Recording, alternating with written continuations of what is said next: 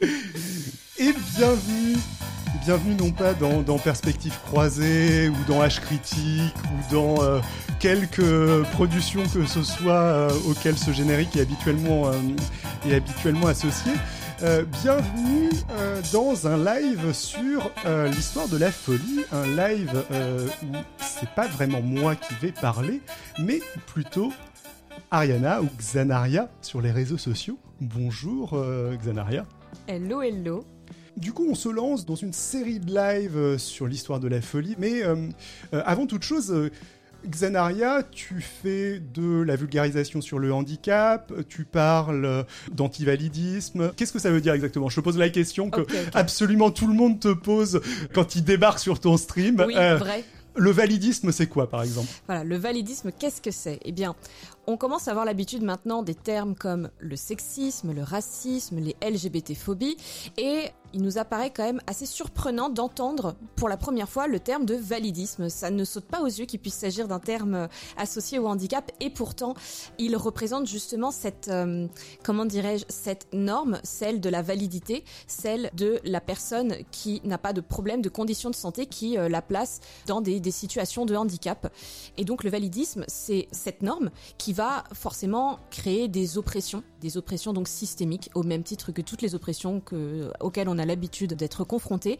Et donc ces oppressions forcément touchent les personnes en situation de handicap ou les personnes handicapées, les handis. On peut parler rapidement aussi, si tu, tu es d'accord, de psychophobie, qui est en Mhm. fait une spécificité dans le validisme. La psychophobie, c'est cette discrimination, cette fois-ci, qui, parmi les handis, touche uniquement les psychiatrisés. Donc les personnes qui ont une condition mentale qui est stigmatisée et qui, euh, très souvent, va subir des oppressions directement par l'institution psychiatrique. Du coup, bah, quand on a préparé ce live, on a longuement discuté de Ouais. quel titre euh, prendre, euh, histoire de la folie, histoire des fous, histoire de la psychiatrie, vu que ce que tu fais en vulgarisation amené à bah, s'intéresser à ce qui tournait autour de l'origine de la psychiatrie, ce genre de choses. Donc pourquoi ce titre euh, Alors, comme tu euh, voyais mon contenu, tu voulais au départ me proposer de discuter un petit peu de psychiatrie, Ouais. de psychologie, d'antipsy.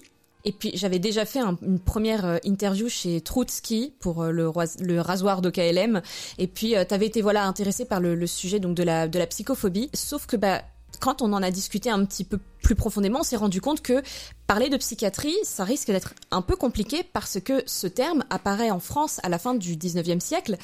Pour autant, la question des psychiatrisés n'a pas commencé à partir de la Mhm. fin du 19e siècle. Et donc, on, on s'est demandé, est-ce que il y a quelque chose avant? Si oui, si ça s'appelle pas la psychiatrie, comment ça s'appelle? Sous quelle forme ça apparaît? Puis on s'est dit, bah, pourquoi pas revenir directement à l'Antiquité, au début du début. Alors, ok, on s'est permis de skipper la, préhistoire, hein, on, s'excuse. On s'est dit que pourquoi pas commencer dès l'Antiquité pour essayer de voir s'il n'y avait pas déjà des traces de quelque chose qui, selon moi, s'apparenterait à de la folie, ou en tout cas à, à l'image que l'on a aujourd'hui de la folie, avant de pouvoir parler de psychiatrie. Et en même temps, c'est un petit peu le travail que les, les historiens et sociologues ont mené. Je suis obligée d'évoquer Foucault, bien évidemment, parce que la Foucault... personne qui pèse dans le game Oui, euh, de- Malgré ses contradicteurs, Foucault, enfin, il va rester quand même pour le moment euh, pionnier dans le dans le domaine et va appeler justement sa recherche histoire de la folie parce qu'il ne pouvait pas lui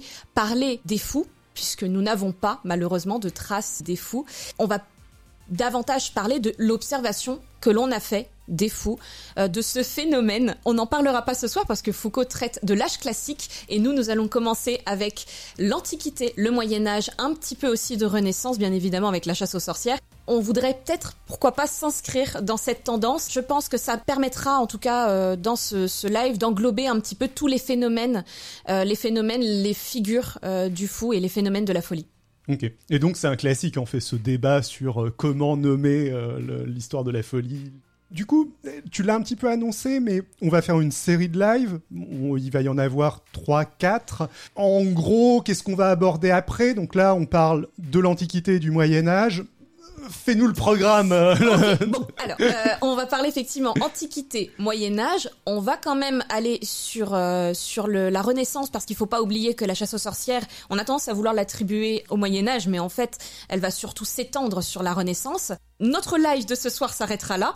Par contre, dès le deuxième live, nous commencerons avec euh, le siècle des Lumières. Pour aller jusqu'au 19e, on va essayer de, couvrir quand même euh, l'ensemble du 19e siècle qui commence déjà à être un siècle assez dense en termes de, contenu sur, euh, sur la folie. Dans un troisième live, par contre là, on ne s'intéressera qu'à un seul siècle, le 20e. Pour finir avec un quatrième live qui sera sur le 21e siècle. En fait, on fera un état des lieux d'aujourd'hui sur euh, qu'est-ce que la psychiatrie aujourd'hui et, euh, et puis qu'est-ce que l'histoire de la folie? Est-ce que l'histoire de la folie c'est uniquement la psychiatrie? Est-ce que ça porte un autre nom? Est-ce qu'il y a d'autres figures? Etc. etc. Avant de commencer, Coyote précise que tu parlais de Michel Foucault euh, et d'un livre sur les anormaux dans l'un de tes streams et demande si c'est un livre que tu recommandes ou pas. Je, je, connais la réponse, mais je te laisse, je te laisse dire. Quand il y a écrit Foucault, sachez que euh, c'est plutôt un conseil. Euh, en effet, je, je, lis en ce moment euh, Les Anormaux de, de Foucault, et, et, oui, oui, c'est vraiment un livre que je vous conseille. Ah, pardon. Oui, vu que le titre est péjoratif, mais justement, c'est toute la thèse de Foucault d'aller chercher des termes pour expliquer ce qu'est là, par exemple, la figure de l'anormal, et il va l'expliquer justement dans l'âge classique où on est quand même à un âge où va commencer à se préfigurer la question de la norme donc bien évidemment, on parle des anormaux, et oui, c'est péjoratif, et oui, c'est critiqué dans son livre. Nous avions quand même euh, une petite précision des trigger warnings du ah live. oui, exact. Si J'oubliais, ouais. Mm. Ouais. tu as raison. Donc on va avoir euh, mm. forcément beaucoup de trigger warning à, vous, vous annoncer en début de live. On va essayer autant que possible de vous prévenir au moment où les sujets seront évoqués. Bien évidemment, on parle de la folie, on parle de la psychophobie, donc il y aura des descriptions psychophobes. Nous aurons aussi forcément des violences médicales qui peuvent aller jusqu'à la torture, voire au meurtre, des mentions de drogue, d'alcool et de médicamentation et euh, des mentions donc euh, de misogynie et euh, d'LGBT-phobie. Je ne sais pas si j'en ai oublié. Et je propose qu'on se lance vraiment si ça, si ça te va. C'est parti. Du coup, peut-on parler de folie dans l'Antiquité? Alors, non. On ne peut pas parler de folie à proprement parler puisque le terme n'existe pas tout simplement. Euh, donc là, tu vas te demander, mais alors comment on fait pour parler de notre... Ouais, du, du coup, on arrête, on passe direct au Moyen Âge. Euh, ça va aller vachement plus vite. Euh. Ouais, ouais, ouais. Nous avons notre concept aujourd'hui de ce qu'est la folie. Et c'est avec notre vision de ce qu'est la folie, cette définition que l'on en a, que l'on va regarder les descriptions du passé et les relier plus ou moins à ces concepts aujourd'hui de, de folie. Ce qui signifie que on va faire des liens, je vais vous donner des termes. Pour vous, ça va vous paraître évident, mais vous êtes bien d'accord que là, on, ne parle pas tout de suite de folie. Mais par contre, ce qu'on est en train de voir là, ce sont les, euh, ce qui va conditionner petit à petit notre euh, conception de la folie. Donc par exemple, le premier terme que je vais vous évoquer, c'est celui de délirant. Le délire, ça va traverser l'histoire, en même temps, on n'allait pas appeler ça histoire du délire, parce que le délire, c'est une spécificité dans la folie. Mais voilà, c'est pour vous prévenir que ce que l'on va faire ici, c'est davantage d'aller récupérer toutes les notions qui existent et qui vont former nos stigmates de la folie euh, d'aujourd'hui. Donc, pour répondre à ta question, dans l'Antiquité, on commence déjà par le terme de délire. Le terme de délire, déjà, il est représenté par un dieu très célèbre que vous connaissez sûrement, qui est notre très cher Dionysos. Un dieu que je porte dans mon cœur, qui euh, est, et là attention, TW mention d'alcool, qui est le dieu du vin, qui est le dieu de la vigne, mais aussi donc de la folie et de la démesure. C'est un dieu assez particulier qui est né d'une mère euh, mortelle et de Zeus, donc d'un dieu. Donc il n'est pas tout à fait euh, dieu à 100%, et surtout, sa spécificité, c'est qu'il est deux fois né, c'est-à-dire qu'il aura eu deux naissances, ou alors on peut appeler ça aussi une résurrection. Ça, c'est pour euh, ce qui est de, de, son background, en sachant que justement cette question de la double naissance va marquer en fait sa, sa grande spécificité, qui est d'être un dieu plein de paradoxes. Et donc peut-être parce qu'il représente aussi cette absurdité du paradoxe, il va être le dieu donc délirant. En grec, on parle de mainomenos, et mainomenos, c'est un terme qui euh, nous rappelle les ménades. Les ménades, qui est en fait euh, une image qui représente au centre euh, Dionysos, la tête portée vers le haut et qui joue de la lyre, et autour de lui deux satyres qui sont des hommes boucs qui là sont représentés davantage par leur tenue que par leur corps, mais il y a plusieurs représentations. Et les ménades, justement, dont, le mot euh, Ménade vient de euh, mainomenai, euh, ça signifie justement en grec délirer, être furieux. Donc là, nous avons une deuxième notion pour la folie. À côté de celle du délire, nous avons celle de la fureur, d'être furieux. Ce qui est intéressant avec les Ménades, et ça je pense que c'est une image qui nous reste encore aujourd'hui, c'est l'image de la femme folle. Les Ménades en fait sont ces femmes, donc en perpétuellement en crise, en transe religieuse, qui euh, sont à l'opposé des mères. Et elle est tellement à l'opposé de cette femme mère qui aurait dû donc être euh, obéissante, sage, calme, que en fait elle s'agite, elle euh, s'arrache les cheveux, elle hurle, elle danse de façon peut-être dévergondée, diront certains, et on leur attribue même dans leur violence justement le fait de carrément s'en prendre à des enfants. Euh, et donc si on s'en prend aux enfants c'est qu'on s'en prend à la cité. Et vous comprenez les femmes nous nous devons enfanter et euh, nous devons nous occuper des enfants et certainement pas euh, les tuer. Donc ça c'est pour ce qui est de la figure de Dionysos qui est toujours entouré donc de cette troupe très bruyante euh, de satires et de ménades qui sont d'ailleurs même les marginalisés, les reclus de la société mhm. qui vivent cachés dans les dans les forêts et parfois viennent en ville de façon euh, on appelle ça des épiphanies, c'est quand tu pop comme ça, euh, tu apparais aux yeux des gens et, Dionysos a ce pouvoir en fait de provoquer la transe instantanément euh, dès qu'il apparaît et notamment les, femmes hein, qui peuvent perdre leur enfant euh. et donc vous voyez là se dessiner dans la question de la transe et donc du délire l'idée que le délire c'est quelque chose de comportemental, c'est quelque chose de très raccroché, rattaché au domaine religieux, au rite religieux et à un comportement d'agitation de bruit, un comportement marginalisé, mais un comportement qui permet aussi d'être au contact avec le divin. Ok. Est-ce qu'il y a d'autres choses à dire sur Dionysos ou peut-être euh, est-ce que ça apparaît dans d'autres euh, éléments de la culture euh, grecque? Pour Dionysos, en fait, j'aurais juste une mention pour les Ménades quand même. Les Ménades, ce qui est très intéressant, c'est que ça va donner le terme de ménadisme. Et le ménadisme, c'est un phénomène que l'on va retrouver mais en dehors de la mythologie, c'est-à-dire dans les pratiques d'Asie mineure et de Thrace, on rappelle, Dionysos vient de Thrace, je l'ai pas dit, mais sachez-le, euh, Thrace RPZ pour lui. Et euh, le ménadisme, c'est une, euh, c'est une transe religieuse. faite par les femmes qui va se passer par des mouvements convulsifs, des flexions du corps donc vers l'arrière, des danses violentes jusqu'à l'épuisement, de l'insensibilité, voire même désigné comme de l'aliénation. et du coup, mis à part Dionysos, où est-ce que ça apparaît dans la culture grecque? Alors forcément, je vous ai parlé de la mythologie. Peut-être il serait temps de parler maintenant des tragédies grecques notamment de Ripide, d'Échille et de Sophocle, euh, sont les lieux où le public euh, va euh, regarder des, histoires se dérouler devant leurs yeux et puis vivre beaucoup de choses et, notamment vivre la hum, l'ubris et enfin profiter du théâtre grec comme exutoire de leurs, propres émotions. Et dans la tragédie grecque, eh la folie a euh, son existence à part entière, mais davantage du côté des héros, qui sont les, personnages qui vont parfois commettre euh, des actes d'une extrême atrocité. Et quoi de mieux pour expliquer ces atrocités que la folie? On va le voir là dans la question de la tragédie, mais on va en parler ensuite dans les, connaissances médicales antiques. Cette folie va se, désigner sous le terme de mania. Nous avons choisi un, petit texte qui euh, traite justement d'une description de ce passage de l'homme euh, calme, à l'homme qui se métamorphose en une bête, en un homme finalement qui est moins homme, qui se déshumanise euh, et qui passe par la crise, la transe, la mania, pour en arriver ensuite à ces, crimes. Là, nous avons donc des extraits de La folie d'Héraclès, qui a été écrite par Euripide. Vous voyez que le terme folie déjà apparaît euh, dans le titre. Je n'ai pas cherché le terme euh, en, grec, il doit apparaître aussi là dans, vos, vos parenthèses euh, en grec. si vous lisez le grec ancien. oui.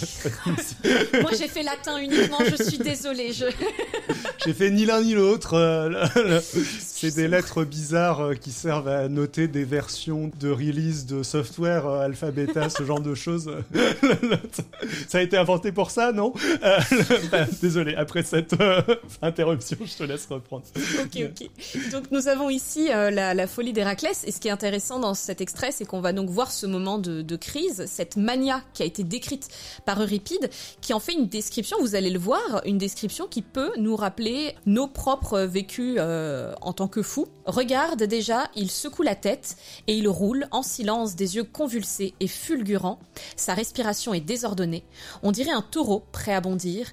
Il pousse des mugissements terribles en invoquant les caires du Tartare sur le point de prendre dans sa main droite le tison qu'il devait plonger dans l'eau lustrale, le fils d'Alcmène resta immobile et silencieux. Déjà, il n'était plus le même, le visage décomposé, il roulait des yeux où apparaissait un réseau de veines sanglantes et l'écume dégoûtait sur sa barbe touffue.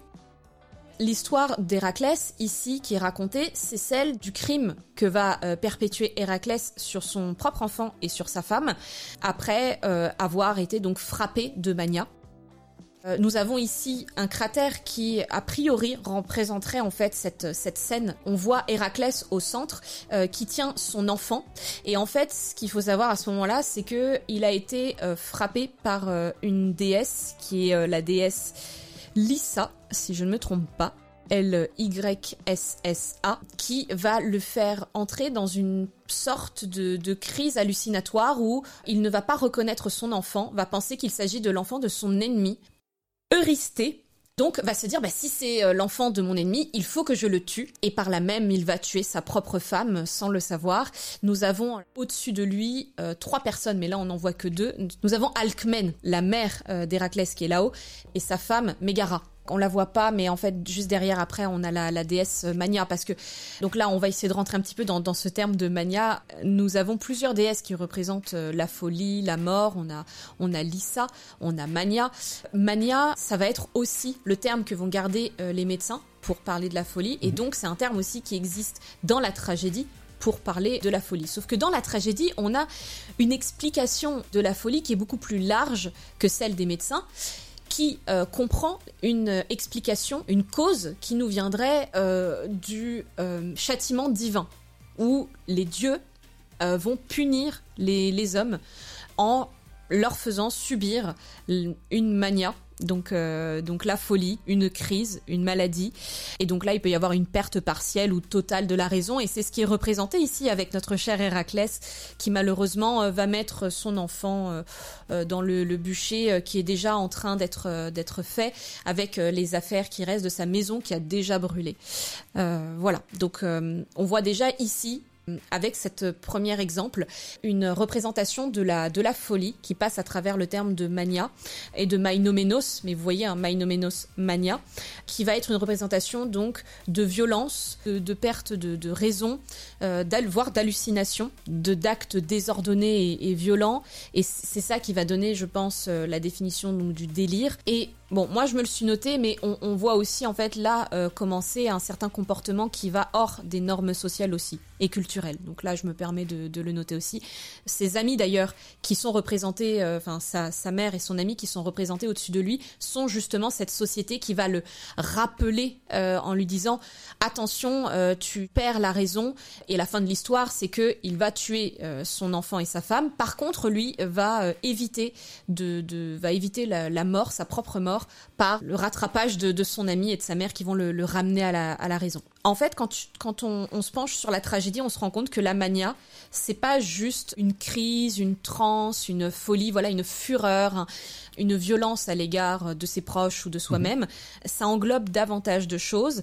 Là, on vient de le voir avec ce texte, ça, vient aussi euh, présenter un comportement que l'on peut rattacher, et c'est ce que font déjà les médecins euh, grecs de l'époque, c'est le rattacher à ce qu'on appelle l'épilepsie. Il y avait déjà euh, euh, cette condition médicale qui existait dès l'Antiquité. Mais ça, la tragédie euh, ne va pas faire la différence entre un vécu épileptique, que l'on peut voir ici avec l'écume qui goûte sur la barbe, les veines, les yeux.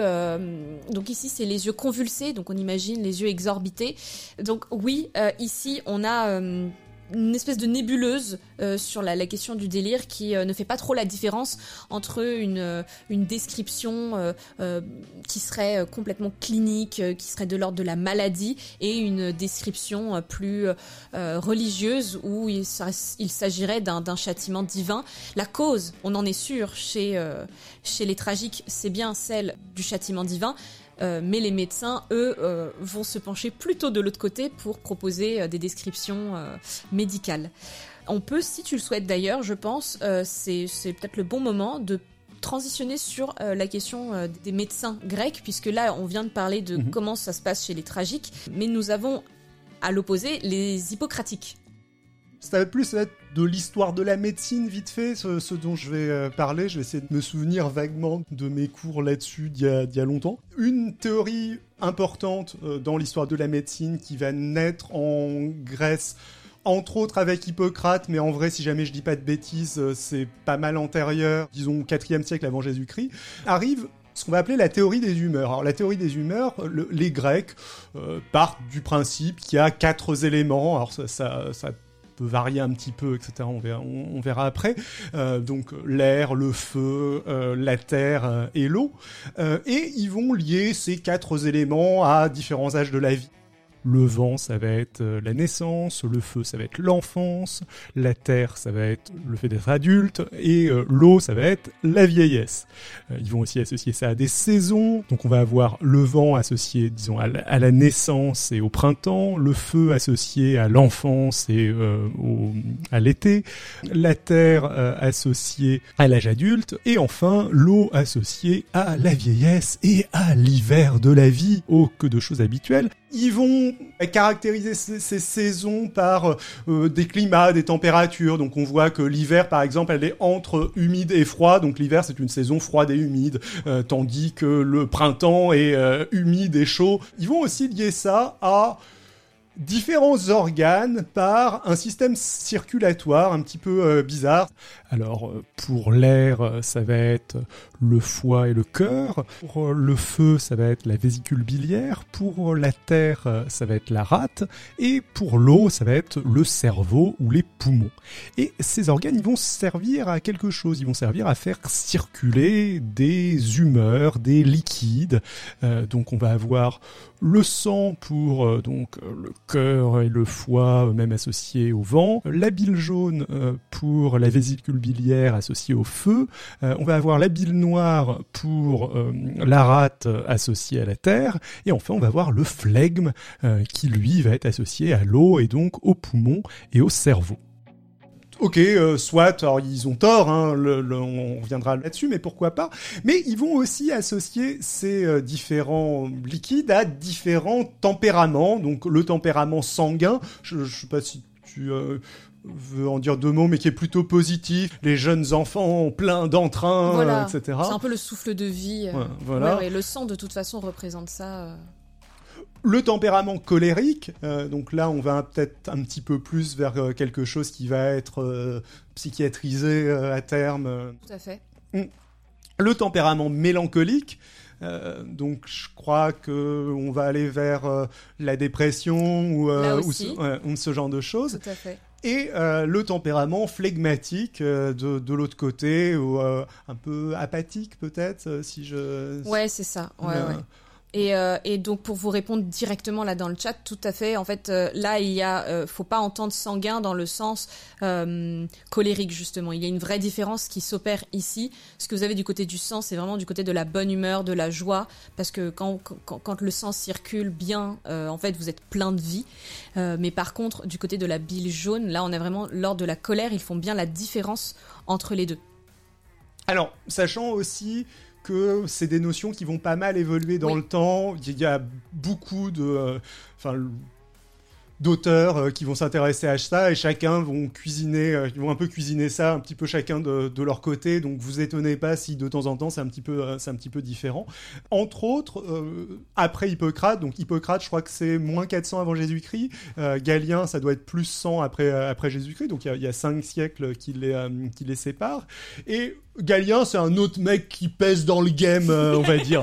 Donc lui, il revient sur ce système, il va un petit peu le modifier. Alors déjà, il va partir du principe que le flegme, euh, bof, en fait, euh, c'est pas le c'est pas un tempérament notable, donc il le vire, il, il le met de côté. Et il va aussi rajouter un autre truc, c'est-à-dire que lui, il est dualiste, il croit en l'âme, euh, euh, inspiré par Platon, euh, tout ça, tout ça. Et par contre, il croit en une âme qui a trois parties différentes.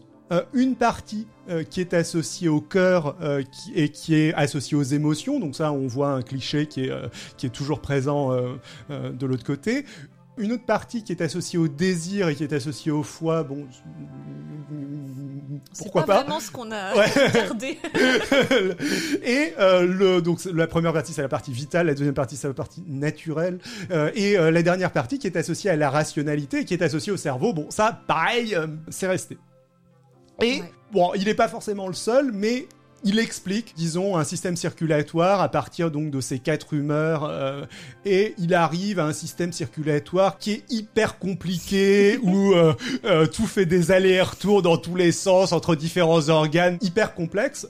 Mais ça va avoir un grand succès dans la mesure où euh, bah, les textes de Galien, bon, il va y avoir une petite période au Moyen Âge, on les lit pas trop trop, mais ils vont revenir par euh, le, Moyen-Orient en, Occident, et ça va être un petit peu le, les textes officiels euh, de médecine et de d'anatomie en fait au niveau du, du système circulatoire sur la fin du Moyen Âge pendant un bon bout de temps ce qui va être aidé par un truc qui est, euh, qui est un petit peu chiant, c'est qu'il va y avoir un pape qui s'appelle Innocent III, dont on va avoir l'occasion de reparler un petit peu plus tard, euh, qui va mettre en place un truc, c'est-à-dire que, bon, euh, globalement, la chirurgie, ouvrir des corps, etc., c'est interdit. C'est interdit pour les clercs, en fait. Les clercs, c'est les, les instruits, les gens qui lisent, qui, qui accèdent au savoir grec, ce genre de choses. Et du coup, ça va avoir la conséquence de réserver la chirurgie aux barbiers. Spoil un petit peu. je sais pas si je vais jusqu'au du coup à la fin de la théorie des humeurs ou si je m'arrête là, c'est comme tu veux. Ah si si tu peux. Bah, si si, vas-y. Donc bah en, quelques mots, bah, le, du coup ça va pas mal ralentir la découverte du vrai système circulatoire en, en Occident, qui va se faire entre autres par la redécouverte d'autres textes qui viennent du Moyen-Orient où là, ça va être pas mal remis en cause. Donc la, théorie des humeurs, tout ça pour dire que elle va résister très très longtemps après Galien et ça va être quelque chose d'assez majeur. Mais après cette digression un petit peu trop longue, revenons dans le temps. Qu'est-ce qui se passe dans l'Antiquité à partir de cette théorie des humeurs Est-ce que ça donne lieu à des traitements? Tout à fait. On va pas laisser les malades euh, dans cet état-là. Premièrement déjà parce que, comme on l'a vu avec euh, notre roue. Nous avons donc la manie qui peut exister sous deux aspects, l'une silencieuse et l'autre euh, violente. C'est en fait un petit peu la manie disons, la, la, maladie qui est la première euh, à être observée, la première qui, qui dérange, qui pose problème, puisque c'est celle qui a ses, ses plus grandes manifestations euh, donc de, de violence, de qu'elle soit verbale ou physique, celle qui est la plus associée à, à la dangerosité, et, et donc forcément c'est celle qu'il faut absolument traiter, voire enfermer, voire enchaîner, parce que on ne sait pas quoi faire de, de ces individus-là. Nous avons à côté donc la mélancolie, euh, qui là pour le coup est davantage un délire délire triste. Nous avions avec la manie un délire plutôt, euh, peut-être parfois même un peu hallucinatoire.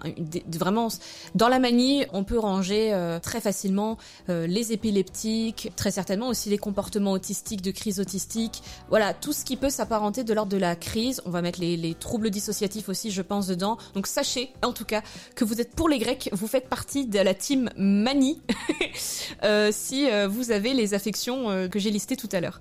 Pour la mélancolie, on est sur un délire triste. Et là, on pense tout de suite à la dépression, puisque la description qui en est faite, c'est davantage un sentiment de peur, de désespoir. La frénésie, donc la frénétis, euh, c'est vrai que c'est quelque chose qui est, qui est parti. Euh, pardon, je dis la frénésie, c'est le flegme qui va partir chez Cels.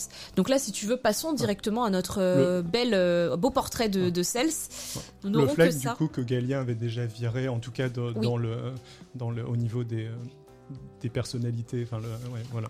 Premier siècle après Jésus-Christ. Et euh, donc lui, il va regrouper en fait la phrénitis, la mélancolie et la mania sous un en-tête qui va s'appeler l'insania. Donc là, on a un autre terme qui vient s'ajouter dans notre, euh, dans notre grande liste, ce que va être la folie. L'insania, qui en latin signifie folie, puisque vous avez insania, insanus, euh, ça vient donc à l'opposé de sana, sana, sanus, qui est la, la santé. Vous voyez, avec, avec le terme santé, vous voyez qu'on commence déjà à être dans, dans de l'ordre de, euh, du trouble de la santé, donc de la santé mentale, mais on parle pas encore à ce moment-là de la santé mentale, attention, puisque chez les Grecs, ce qui se passe dans votre cerveau, c'est de l'ordre du corps. Et là, ça embouche un coin à toutes les personnes qui vous diront Ah, mais c'est dans ta tête Parce que les Grecs n'étaient certainement pas ceux qui allaient vous dire que ça se passait dans votre tête, parce que votre tête fait partie de votre corps, et ça, pour le coup, je crois que chez les fous, on est plutôt d'accord pour le dire. Et ça, les Grecs, donc, c'était, c'était leur, leur postulat, c'était de dire que les maladies que nous, on attribue comme étant des maladies mentales, pour eux, ce sont des maladies du corps, qui sont complètement associées à cette, cette question du liquide. D'ailleurs, euh, liquide, son, son terme euh, latin, c'est humor, qui a donné humeur. Donc euh, nous, ce qu'on ce qu'on garde aussi comme héritage de ce que l'on appelle les humeurs et les troubles de l'humeur, ça vient justement de ce trouble du liquide, du dérèglement du liquide. Ok. Donc pour Cels, en fait, sous cette insania, nous avons donc euh, la phrénitis, la, la mélancolie et la manie. Donc la mélancolia et la mania, pour utiliser les termes. Et comme je vous le disais, il n'y a pas de distinction entre euh, l'âme et le corps, puisque ce que l'on appelle l'âme dans l'Antiquité, c'est tout autre chose que euh, ce qui se passe dans notre cerveau. Et ça, l'âme, quand elle est malade, c'est pas les médecins qui s'en occupent, euh, ce sont les philosophes, avec la philosophie.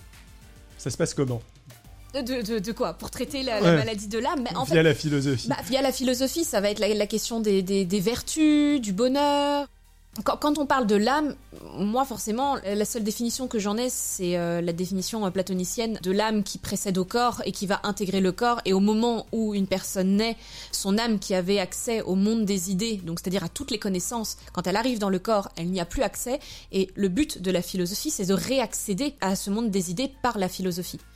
Donc quand il y a un souci de ce qu'on appelle de l'âme, donc une maladie de l'âme, en fait, on parle d'un souci vis-à-vis de ce monde des idées, donc de la vérité, euh, des connaissances, euh, et tout ça, ça passe par la philosophie, et ce n'est pas de l'ordre de la maladie.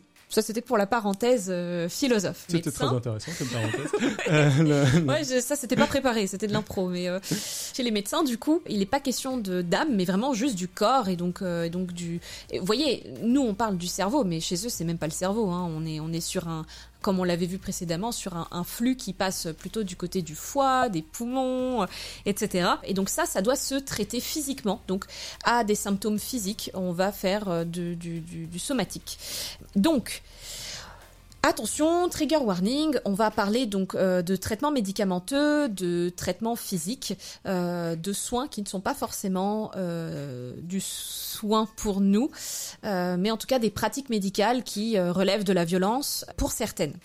Donc pour faire un, petit tour d'horizon des pratiques que Cels nous a, décrites dans son De Medicina ou De Medicina, nous avons entre autres la saignée, la purge, qui peut être par le haut ou par le bas. Je vous laisse euh, le soin euh, de... D'imaginer ce que ça donne. Voilà. Euh, la fomentation, la sternuation, la friction, l'humectation et le régime diététique. La fomentation, c'est quoi déjà? La fomentation. La fomentation, c'est le fait d'appliquer des décoctions, donc euh, des sortes de pâtes euh, qui, qui sont faites à partir de, de plantes. Euh, qu'on va appliquer sur le crâne pour masser le crâne. Donc il y aura des, des, des odeurs particulièrement euh, qui vont... Et puis le, les bienfaits de, de- des plantes elles-mêmes qui vont venir euh, directement euh, s'imprégner sur le crâne. Et donc pour ça, il fallait euh, raser le crâne. Euh, une, une pratique qui a été... euh, qui, qui- sera restée aussi au Moyen Âge, celle de raser le crâne euh, des malades. Donc Premièrement pour cette euh, fomentation, mais pas que. La question de la purge, justement, par le haut et par le bas, euh, elle est assez intéressante aussi. Il y a une, euh, une théorie derrière ça, qui est celle du laxum versus strictum. Alors le laxum, laxum, relâché, Laxatif. laxatif, c'est l'idée de, euh, se- de la détente. On se relâche. Donc ça, c'est quelque chose que l'on va chercher pour les manies dites gays joyeuses, pas queer.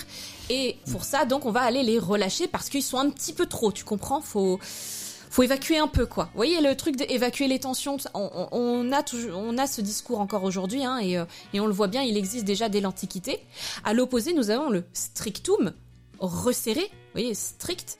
Et là, par contre, ce sera davantage pour euh, les mélancoliques ou la manie dite triste, où là, l'idée, c'est qu'ils sont un peu trop dans le relâchement, donc il faut, euh, voilà, les resserrer. Et donc, le laxum passe par le laxatif et euh, le strictum par le vomitif. Je n'en dirai pas plus. J'ai parlé rapidement de la sternuation, c'est le fait d'éternuer, parce que quand on éternue, on expulse les humeurs par le nez et la bouche, et avec les secousses de l'éternuement, en fait, on désengorge, on désengorge la tête. Voilà, ça c'est pour euh, la sternuation. Nous avons aussi les frictions. Alors là, c'est bien, c'est plutôt une méthode douce ce sont euh, les méthodes de massage qui peuvent être plus ou moins vigoureuses. Euh, ça, ça a été popularisé directement par Asclépiade, un personnage important de la médecine grecque. La question du massage, c'est quelque chose euh, que l'on retrouve encore dans certaines conceptions de médecine alternative, qui est la question de la bonne circulation. Là, vous allez me dire, bah oui, vous nous avez parlé des humeurs, ça circule pas bien, soit c'est en excès, soit il y en a pas assez, donc on fait circuler tout ça.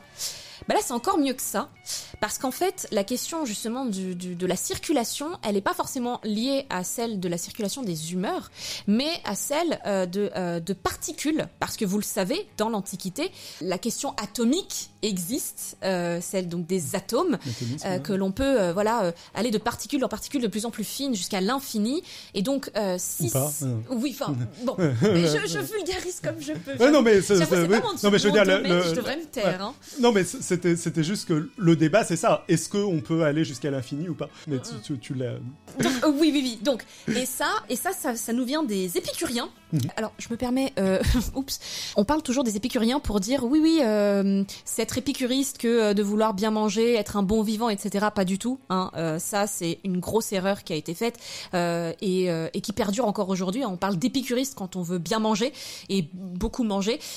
ça, ce sont les hédonistes, d'accord Ne pas confondre avec les épicuriens qui, eux, pratiquaient plutôt une espèce de hiérarchie des besoins et des désirs et donc forcément manger, bah, c'est un besoin vital. Donc forcément qu'on mange, mais il fallait pas non plus manger euh, à outrance et, euh, et, ça, les, les, les épicuriens l'avaient déjà euh, ciblé avec leur, leur tableau. C'était la petite parenthèse des épicuriens, mais les épicuriens n'ont pas apporté que ça. Ils ont apporté aussi donc cette question du corps qui est composé lui aussi donc de minuscules particules et ces minuscules particules sont en perpétuel mouvement. Donc si nous avons cette théorie que le corps a des particules en perpétuel mouvement, pourquoi pas se dire que certaines maladies pourraient être associées au fait que eh ben, des particules ne soient plus en mouvement, soient bloquées. Et donc, si jamais on part de cette euh, cause, eh ben, quoi de mieux que de masser, frictionner les corps pour, faire ouais, recirculer, euh, débloquer ces particules qui n'étaient plus en, mouvement. Donc, nous avons en plus, à côté de ces frictions, parfois euh, des méthodes aussi de balancement, soit dans des lits qui étaient attachés, là vous imaginez vos, vos hamacs, donc euh, des lits suspendus. Donc ça, le balancement aussi euh, permettait euh, donc remettre en mouvement les particules du corps.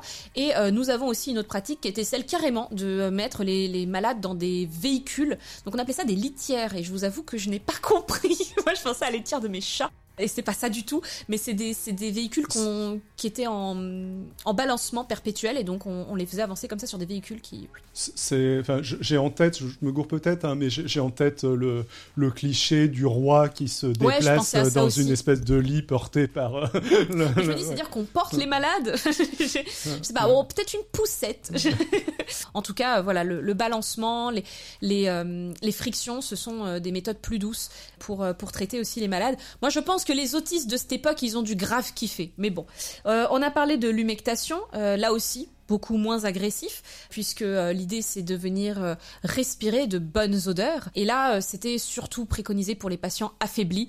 Alors les Grecs ne sont pas des barbares, loin de là. Ce sont des personnes forcément civilisées, puisque ce sont des Grecs. Et donc, la saignée, bien évidemment, n'était pas faite pour n'importe quel malade, ou ni pour tous les malades, mais seulement pour ceux qui, physiquement, pouvaient supporter une saignée, c'est-à-dire que les plus faibles, bien évidemment qu'on n'allait pas les, les, les, les hein, c'était pas, pas l'objectif non plus d'en arriver jusque là.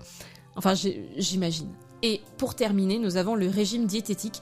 Ce qui est très intéressant avec le régime diététique, c'est que la médecine, elle a trois branches à cette époque. Elle a la diététique, justement, elle a la pharmacie et elle a la chirurgie. Donc la diététique fait partie déjà de ce socle médical et ça donc Cels euh, l'ajoute dans euh, les bonnes pratiques pour la santé mentale. Enfin l'insania, elle a donc des comportements qui peuvent résulter d'une mauvaise alimentation. Et là par exemple, pour les plus agités des Grecs, on va leur proposer une nourriture légère qui sera euh, bien évidemment avec modération, ainsi que des tisanes pour éviter le délire. Et là c'est proposé surtout pour la phrénitis et la mélancolie euh, je ne sais pas trop comment ils géraient avec euh, les, maniaques, mais, euh, mais voilà, la diététique était déjà aussi partie prenante dans, les soins et aussi dans les soins de l'insania. J'ai quand même d'autres traitements. On va essayer d'aller un peu plus vite parce qu'il y en a d'autres qui sont assez sympas. Euh, forcément, hein, qui dit euh, qui dit euh, insania dit excitabilité. Hein. On a des gens qui ne tiennent pas en place, et donc l'une des préoccupations premières aussi pour les médecins de l'époque, c'est de gérer le sommeil. Euh, alors quand je dis gérer le sommeil, c'est pas gérer les troubles du sommeil, c'est euh, calmer les gens, euh, les endormir si possible tout de suite. Et alors là, on a déjà des narcoleptiques qui existaient à l'époque, que, que l'on connaît encore aujourd'hui. Hein. nous avons le safran, nous avons le, le pavot, qu'on connaît peut-être mieux que le safran, et nous avons la jusquiam. Et donc ça, ça pouvait se faire soit par onguent, donc qu'on allait mettre sur le crâne, donc ça c'est pour le safran. On mettait aussi des onguents d'iris. nous avions pour le pavot davantage de décoction, donc quelque chose que l'on va euh, euh, potentiellement euh, boire. Non, alors le pavot, je sais pas si ça se boit, mais la jusquiame en tout cas, tu la bois. Et à côté de ça, petite superstition quand même, parce qu'on est médecin, mais faut pas abuser non plus. On met un petit fruit de la mandragore sous l'oreiller. Il paraît que ça permet de davantage dormir. à côté de ça, nous avons l'idée selon laquelle le bruit des fontaines, le bruit de l'eau qui coule des fontaines aussi, qui était agréable, pouvait calmer aussi les patients. Euh, je vous ai déjà parlé des balancements. On avait aussi toute une discussion autour de la lumière et de l'obscurité. Alors Cels, lui, se réserve un petit peu. Lui, il vous dit, écoutez, on va pas euh, poser, euh, poser les bails. On va se dire qu'on va voir selon les patients. Parce qu'il y en a qui aiment vraiment pas ça, donc on va, on va pas leur obliger d'aller vers de l'obscurité s'ils ont peur du noir, par exemple. trigger warning pour les violences médicales. Malheureusement, je suis obligée de parler aussi de l'enchaînement. L'utilisation des chaînes pour, euh, pour immobiliser les patients, c'est quelque chose qui existe déjà depuis l'Antiquité. Par contre, Sales dit attention, on fait ça que pour ceux qui sont euh, très violents, que ce soit envers soi-même ou envers les autres. Alors, ce qui est intéressant quand même avec Cels, et c'est pour ça que j'ai, c'est pour ça que j'ai pris cette personne-là pour parler euh, euh, des traitements, c'est qu'en fait, Cels va pas s'arrêter à des traitements euh, plutôt somatiques, physiologiques. Il va parler, il va parler aussi d'un côté que nous on va définir comme psychologique, avec des thérapies qui s'adaptent à la personnalité des patients. donc là, encore une fois, attention, il va y avoir des mentions aussi de violences médicales, mais donc des violences plutôt psychologiques. Mhm. Alors, avant d'entrer dans la violence, nous avons quand même l'empathie. Faudrait pas non plus abuser il hein, faut être empathique avec les patients, surtout avec ceux qui sont malades de mélancolie. Donc les mélancoliques du chat, euh, vous auriez eu droit euh, à un médecin grec qui essaierait de vous ramener euh, à la raison, à vous ramener à des propos plus sensés.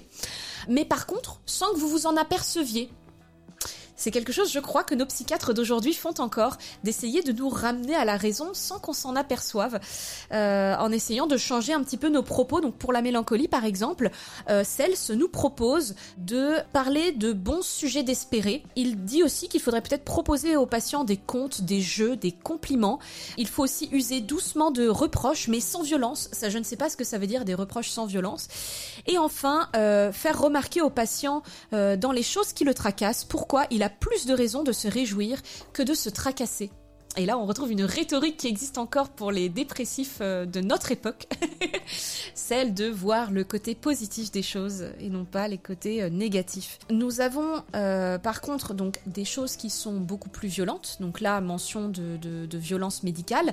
dans la violence, nous avons le, pour les patients de phrénitis ou de mania. Alors pour la mania, nous avons les brimades physiques. Là on y va direct. On a des corrections par le jeûne. Euh, donc le jeûne, euh, le fait de, ne pas manger. Euh, nous avons bien évidemment les chaînes et, les coups, les violences physiques. Pour la phrénitis, nous avons davantage un côté de remise au travail. Il faut que l'esprit se remette au travail. Donc on va forcer les patients à se concentrer sur des textes, les apprendre par cœur et les restituer alors est-ce que justement ils ont un côté un peu apathique à ne pas trop faire grand chose et donc on va les on va les bouger quoi, bouge-toi. Euh, voilà, bon, vous, faites les échos que vous voulez ensuite euh, avec vos propres expériences médicales, mais en tout cas ça existe déjà depuis l'Antiquité. Alors, en allant euh, aussi dans les violences, hein, il y a des patients qui peuvent être atteints de, ce qu'on dit d'hilarité folle. Euh, Cela, par contre, on va chercher à leur faire peur, à les bousculer, parce qu'on estime que bousculer l'esprit, eh bien, ça permet de provoquer la raison. Vous comprenez un petit peu de voilà, de les secouer d'un coup et ça va faire, euh, ça va faire le déclic.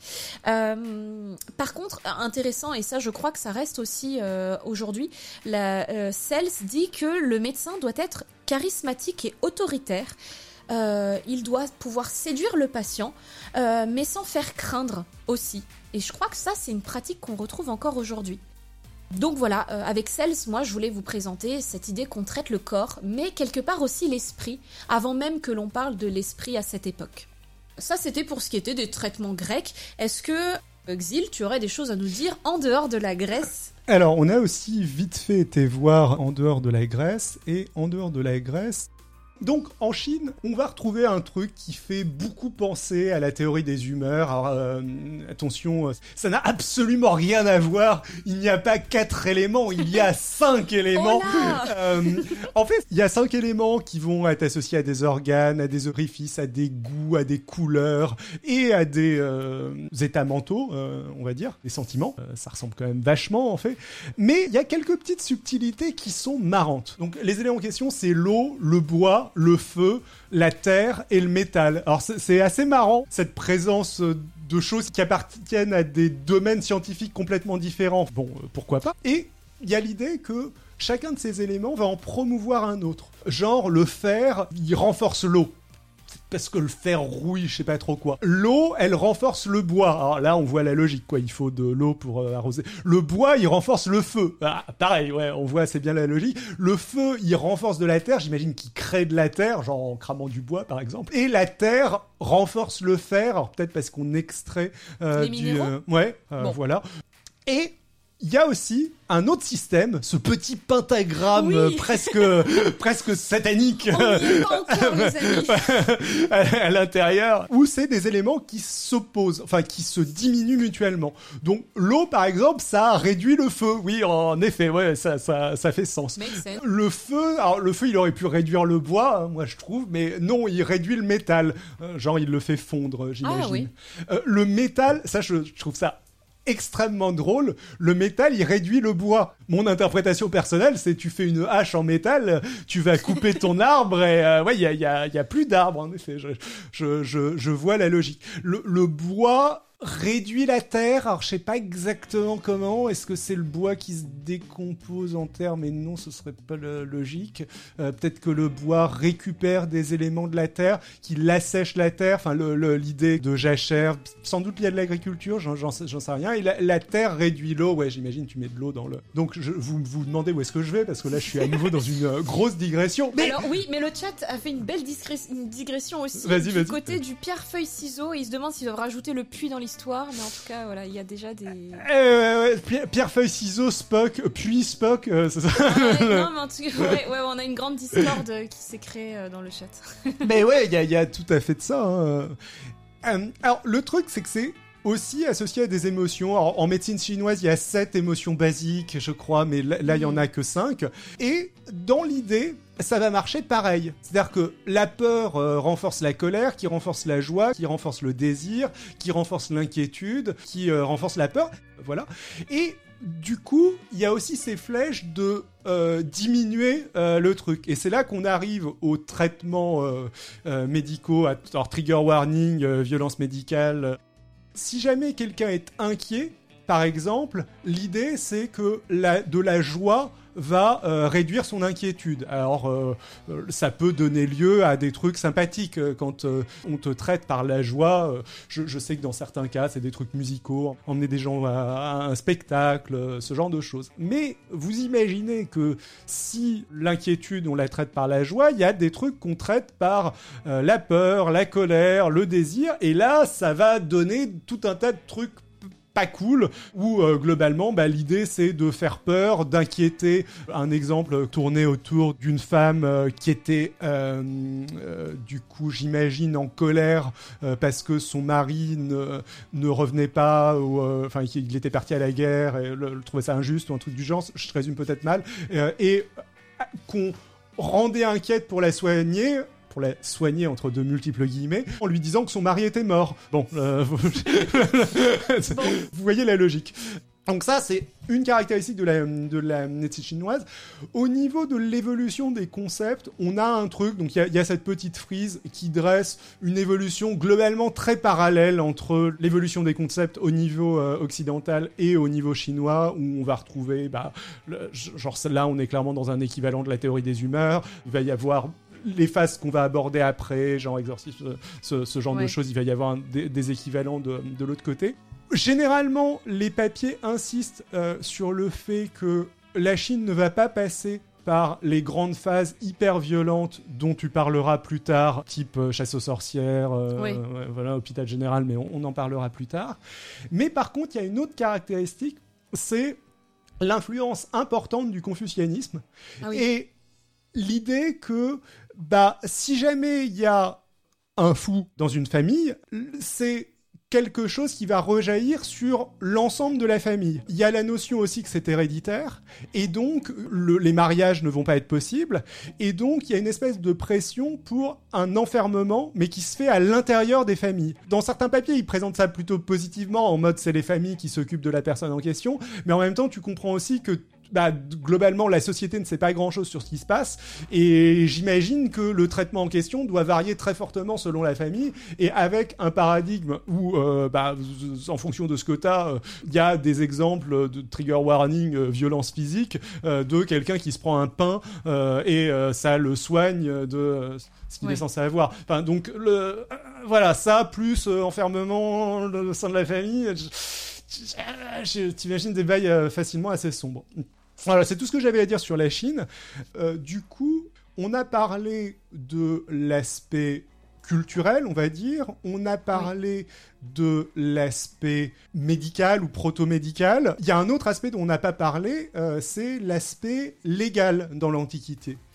Oui. Euh, euh, au niveau de la de l'Empire romain, pardon, pas de l'Antiquité. Bah, L'Empire romain fait partie encore de l'Antiquité, donc, euh, on est encore voilà. Mais oui, tout à fait. À ce moment-là, donc on va parler donc d'une question plus juridique qui, qui va être ici exposée à travers le, le, droit romain. Je me suis dit que le cas du droit romain c'était c'était plutôt pas mal pour parler parce que vous allez voir qu'il y a quelques notions qui apparaissent et qui selon moi sont des notions qui qui vont nous rester encore aujourd'hui. Dans le droit romain, en fait, euh, à partir du règne de l'empereur Justinien, euh, un règne qui a été euh, fait à Byzance, nous avons quatre recueils qui vont être rassemblés et qui vont former un corpus qui vont permettre d'établir les principales dispositions juridiques. Les quatre recueils en question, il s'agit du Codex, du Digeste, des Institutes et des Noveles. Je vais, les dire en, en latin parce que sinon ça fait nouvelle et ça ne veut pas dire grand-chose. Donc Noveles, Institutes, Digest et euh, Codex. Chaque recueil recense des choses euh, différentes. Me permet de parler des Institutes, qui est en fait un manuel qui est destiné à la jeunesse qui serait désireuse de connaître les lois.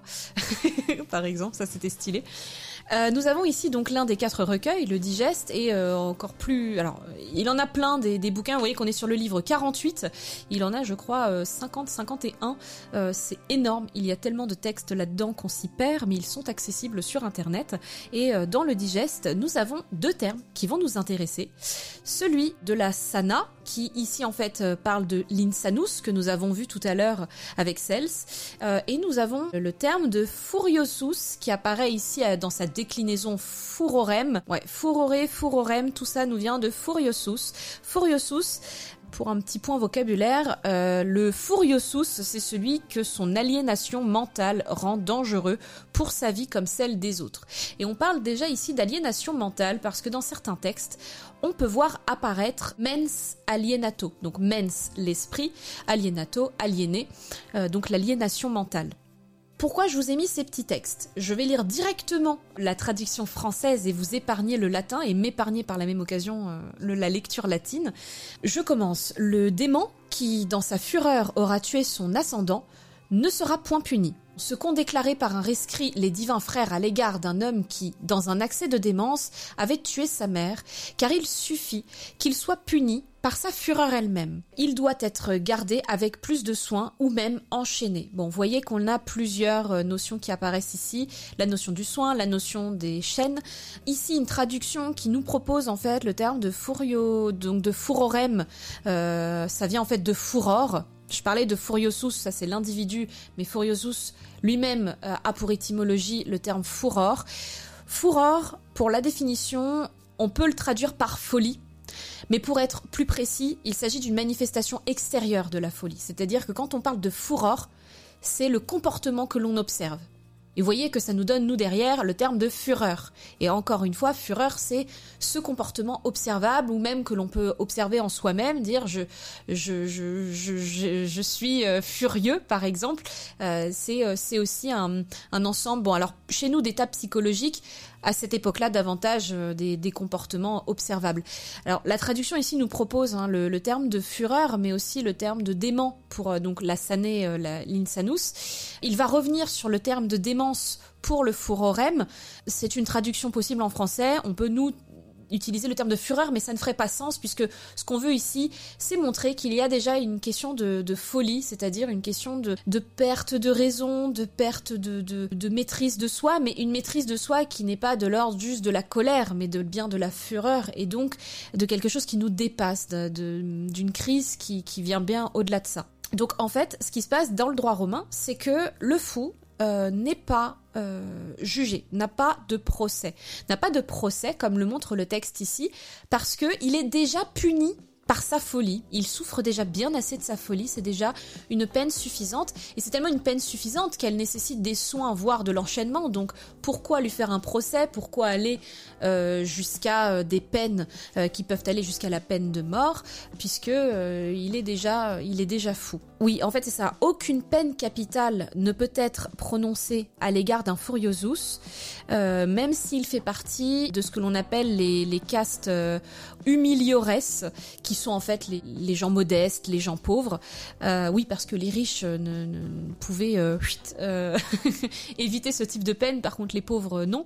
Tout ce discours-là autour du Furiosus, c'est parce que la folie est déjà considérée comme une sanction ultime. Euh, on est toujours dans la même euh, dans la même lignée euh, sur la question de la folie et mais là c'est intéressant parce que c'était mis en parallèle avec avec l'enfance. Donc je vous lis le le passage. Un enfant ou un fou qui ont tué un homme ne sont pas punis par la loi Cornelia. L'un est détenu est défendu par l'innocence de ses intentions, l'autre par le malheur de son sort. c'est intéressant de voir aussi la, question du sort avec toute la tradition mythologique qu'il y a derrière. Mais euh, je tiens à préciser quand même que là, on a l'impression qu'on parle d'une folie, voilà, qui est euh, permanente et qui peut pousser effectivement à l'homicide, euh, voire au parricide. Mais existe déjà dans le droit romain la question de est-ce que cette personne a une folie permanente ou est-ce qu'elle peut ne pas être ponctuée d'intervalles de lucidité?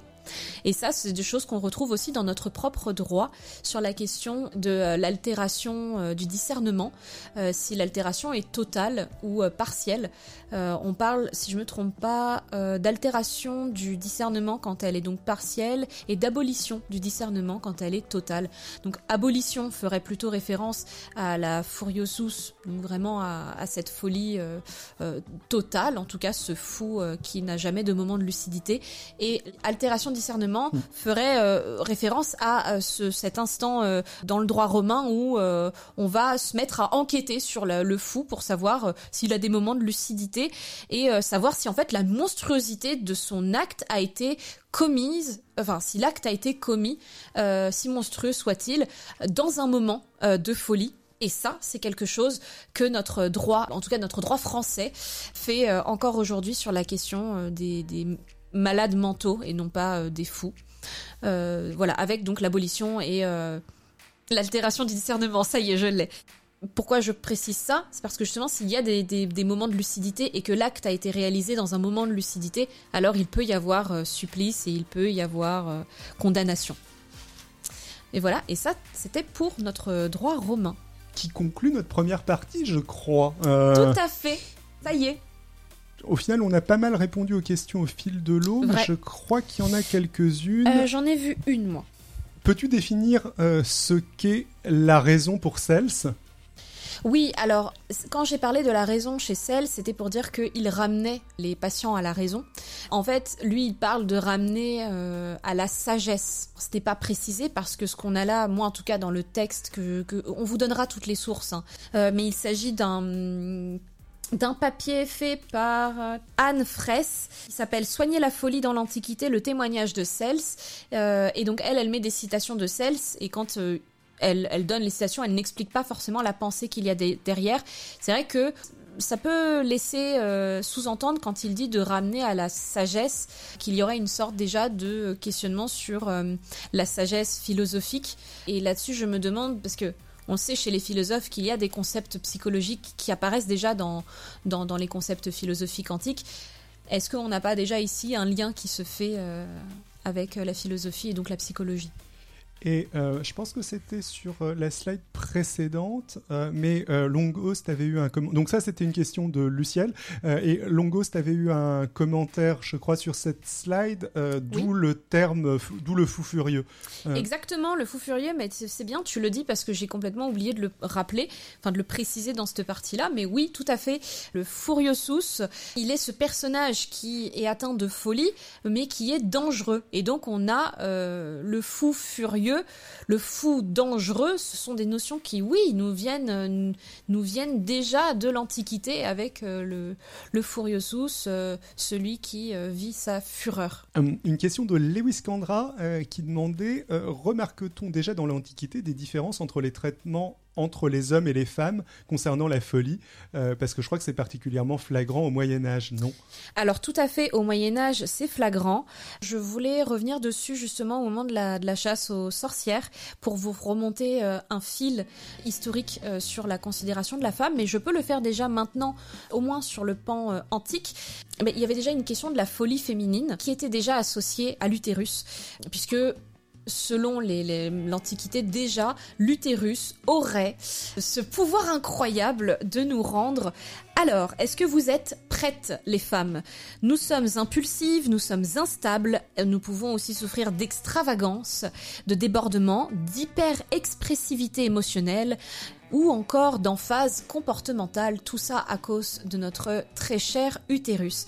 Donc oui, il existait déjà dès l'Antiquité une différenciation ou en tout cas quelque chose qui est propre aux femmes. Dans les manuels aussi euh, de médecine, il y a des passages propres à la femme, mais davantage associés euh, à la maternité.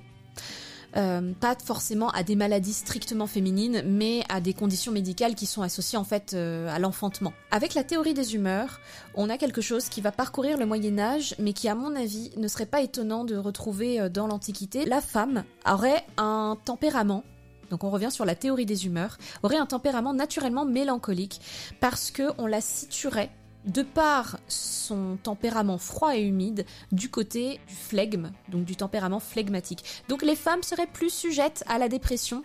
Alors, c'est anachronique, bien évidemment.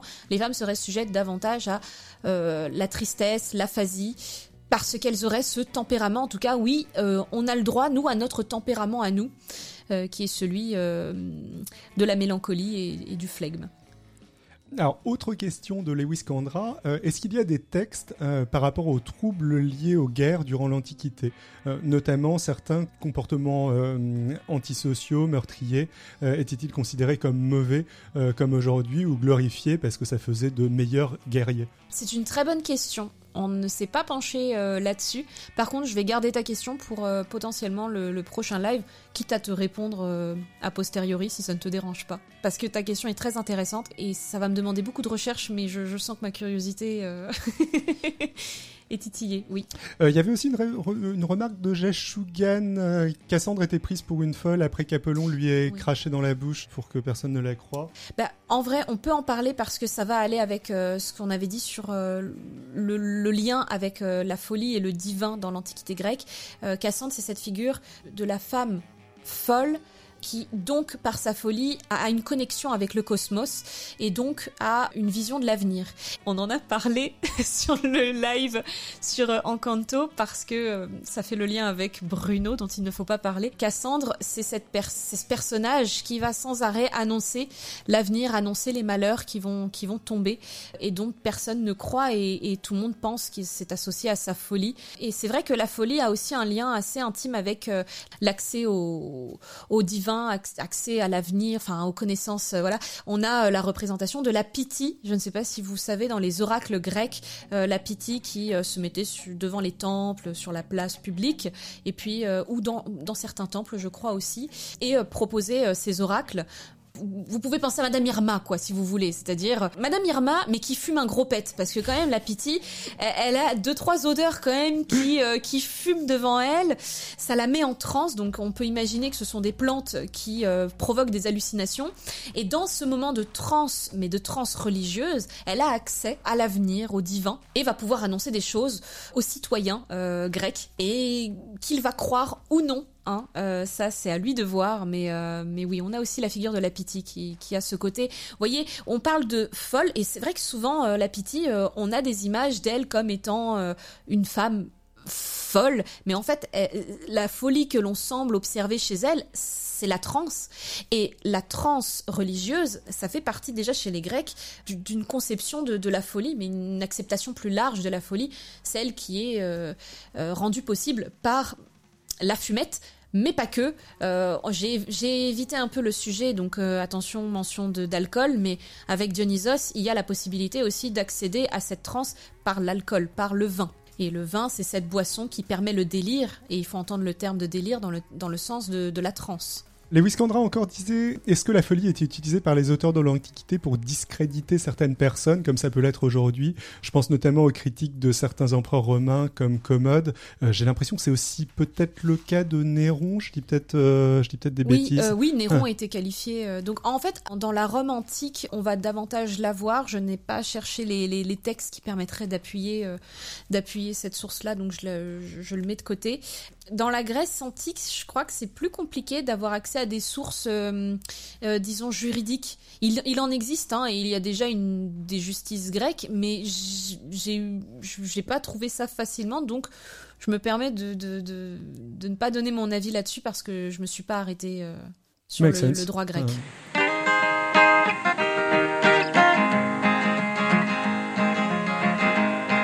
Merci à tous. Euh, j'espère que vous avez apprécié cet épisode. Vu que le live était assez long, on a décidé de couper ce premier épisode en deux avec Zanaria.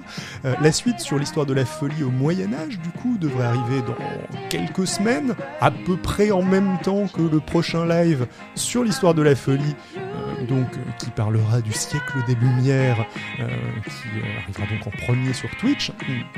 En attendant, justement, n'hésitez pas à passer me voir sur Twitch. Euh, je sais que ça fait longtemps que j'ai rien rediffusé ici, mais euh, je fais des lives quand même tous les mercredis sur des thématiques tantôt scientifiques, tantôt politiques. J'ai jamais produit autant de contenu en vrai. Euh, et, plus irrégulièrement, je discute aussi ciné, un petit peu gaming. je fais des lectures live de bouquins, tout ça en live. il commence à y avoir un petit peu de monde et du coup, bah, des feedbacks et c'est super agréable. Donc, n'hésitez pas à venir faire un petit coucou sur la chaîne Twitch Xilcast. N'hésitez pas non plus à passer voir Xanaria sur sa chaîne Twitch à elle. Elle stream plutôt le vendredi et euh, donc sur des thématiques qui tournent autour du militantisme anti-validiste et anti-psy. C'est super intéressant, vous aurez pas mal de chances de le croiser dans le chat. Sur ce, si vous avez apprécié cet épisode, N'hésitez pas non plus, oui, ça fait la troisième fois que je dis n'hésitez pas à lâcher un com et un partage, comme on dit, outre que ça booste les algos de recommandation, c'est aussi bah, ce genre de feedback qui me motive à produire du contenu et à monter et rediffuser des lives de ce genre. D'ailleurs, c'est en bonne partie parce qu'il y a forcément beaucoup plus de feedback sur Twitch, euh, l'effet live, hein, euh, que j'ai tendance un petit peu à délaisser YouTube et les podcasts, alors que je sais qu'en vrai, vous êtes vachement plus nombreux et que j'ai une bonne dizaine d'autres lives qu'il faudrait que je rediffuse, sans compter les revues de presse euh, qui sont destinées à perspective croisée, shameless auto-promo, euh, Perspective croisée, la chaîne YouTube où je rediffuse tout ce qui est politique que j'enregistre généralement avec Adrien. Donc, morale de l'histoire, si vous voulez me motiver à rediffuser tout ça et à produire du contenu sur YouTube et en podcast audio, lâchez vos coms euh, Sur ce, des bisous à tout le monde. Ciao ciao